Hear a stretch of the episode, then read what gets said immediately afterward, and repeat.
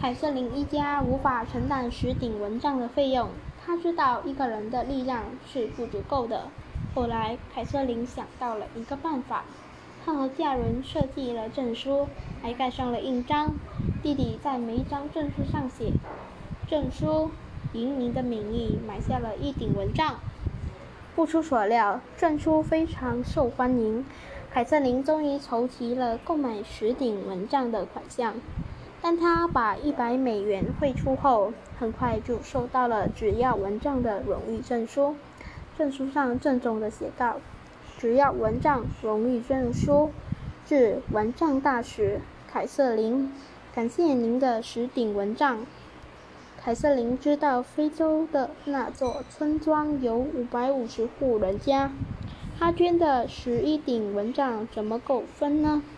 于是，这名蚊帐大使又有了新举动。他和好朋友们给最新一期《福布斯富豪排行榜》的每个人都寄了证书。不久，电视里播放了一则新闻：比尔以梅琳达·艾兹基金会为“只要蚊帐”捐献了三百万美元。基金会的人员比尔·盖茨先生应收到一张证书，上面写着：“亲爱的比尔·盖茨先生，没有蚊帐，非洲的小孩会因疟疾而死。他们需要钱，可是钱在你那里。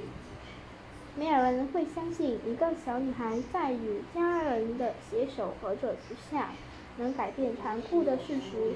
事实证明，有爱心、有行动，人人都能成为拯救生命的英雄。